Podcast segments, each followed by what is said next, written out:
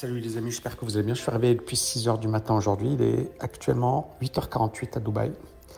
Donc ça fait presque 3 heures de boulot. Euh, alors là, je partage avec vous euh, les propos de Warren Buffett euh, qu'il a tenu en 2011. À l'époque, l'or était sur les plus hauts. Hein. On a fait un plus haut en 2012, hein, si ma mémoire est bonne.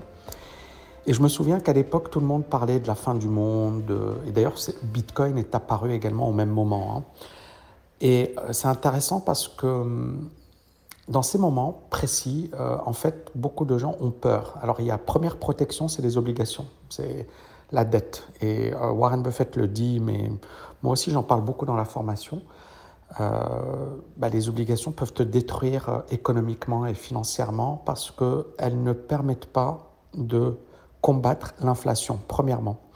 Deuxièmement, même un pays comme les États-Unis a connu une baisse. Le dollar a perdu 86% de sa valeur. Et donc, euh, s'est effondré. Maintenant, euh, la deuxième catégorie, c'est les gens qui considèrent que, par exemple, euh, le dollar va s'effondrer ou l'euro va s'effondrer. Ils vont s'orienter vers l'or.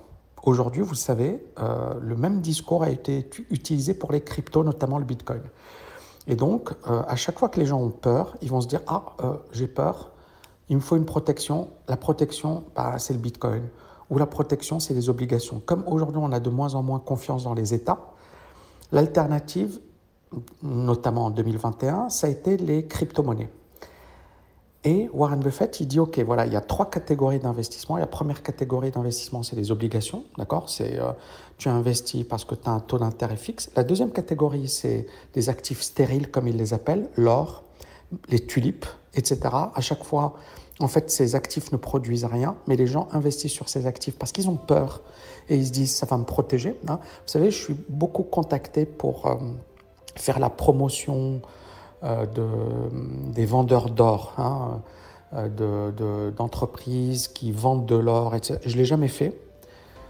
Et beaucoup de mes étudiants m'ont dit Tami, euh, il faudra acheter de l'or physique. J'en ai pas. Hein. Je ne sais pas si j'en aurai, je m'en fiche. Pourquoi? Parce que justement, ça repose sur la peur. Et j'en arrive à la troisième catégorie. Et Warren Buffett, il dit OK, il prend des boîtes. Prenons Coca-Cola, prenons McDo. On est bien d'accord qu'on est dans une économie capitaliste faut arrêter de se raconter des histoires, les amis.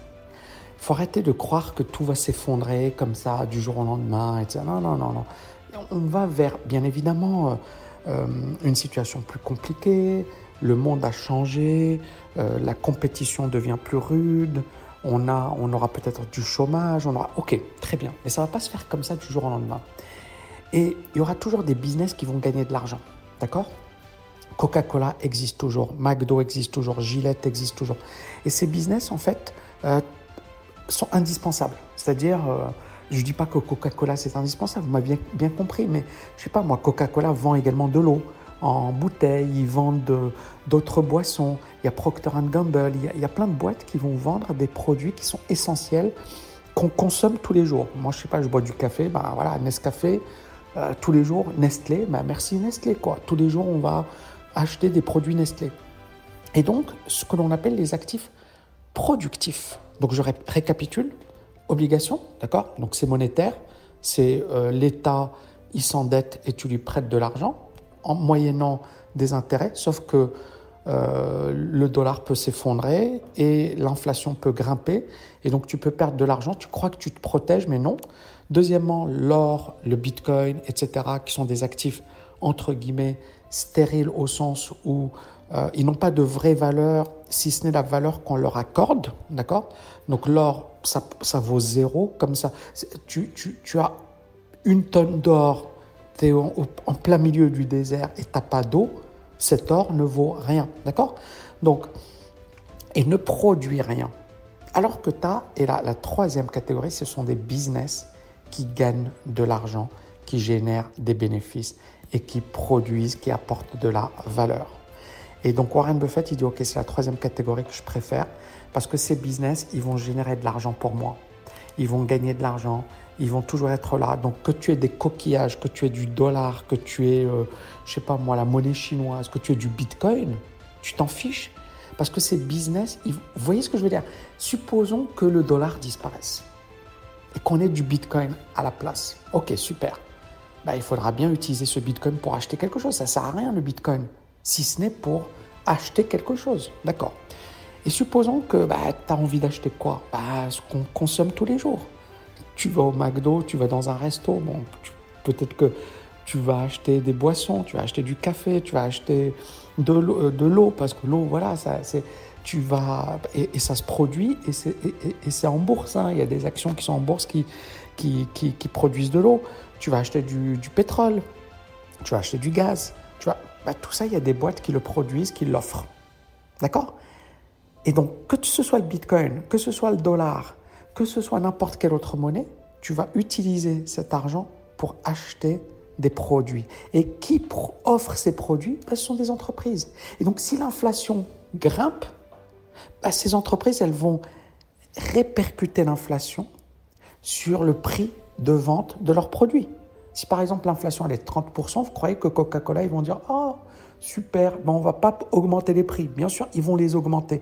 Donc quand tu investis sur Coca-Cola par exemple, je donne juste cet exemple par hasard, clairement tu te protèges contre l'inflation mais tu bénéficies également de la croissance à long terme. Et c'est là où, encore une fois, beaucoup de gens ne comprennent pas c'est quoi l'investissement. Le pire risque à prendre, c'est de c'est d'investir dans l'or ou dans des obligations ou dans des cryptos en se disant c'est comme ça que je vais me protéger. En fait, tu ne te protèges pas. C'est juste, tu tombes dans le piège de la peur. Parce que finalement, quel a été le discours dominant, le narratif, comme on dit sur le Bitcoin, ça a été le dollar ne vaut plus rien, le dollar est mort, les États sont foutus, il faut acheter du Bitcoin. Ouais, super, d'accord? C'était ça le. Et puis ensuite, comme on a vu que. Parce qu'à un certain moment, c'était quoi le, narratif? C'était de dire Ah, le Bitcoin va remplacer les monnaies. Super. Ensuite, quand on a vu que c'était trop volatile, on a compris que ça n'allait pas remplacer les monnaies. Deuxième narratif Ah, le Bitcoin euh, va. C'est de l'or numérique. Tu, tu... Ok, super. Et là, le, Bitcoin s'effondre. Ah, le Bitcoin euh, DCA, long terme, blablabli, blablabla. Et en attendant, regardez Coca-Cola, regardez McDo, ça explose. Pourquoi? Pourquoi ça explose? Alors qu'on est en inflation, alors que les bourses ont baissé, etc. Parce que ces valeurs sont des valeurs défensives. Si vous avez compris ça, vous avez compris beaucoup de choses. Magnifique journée les amis. Ciao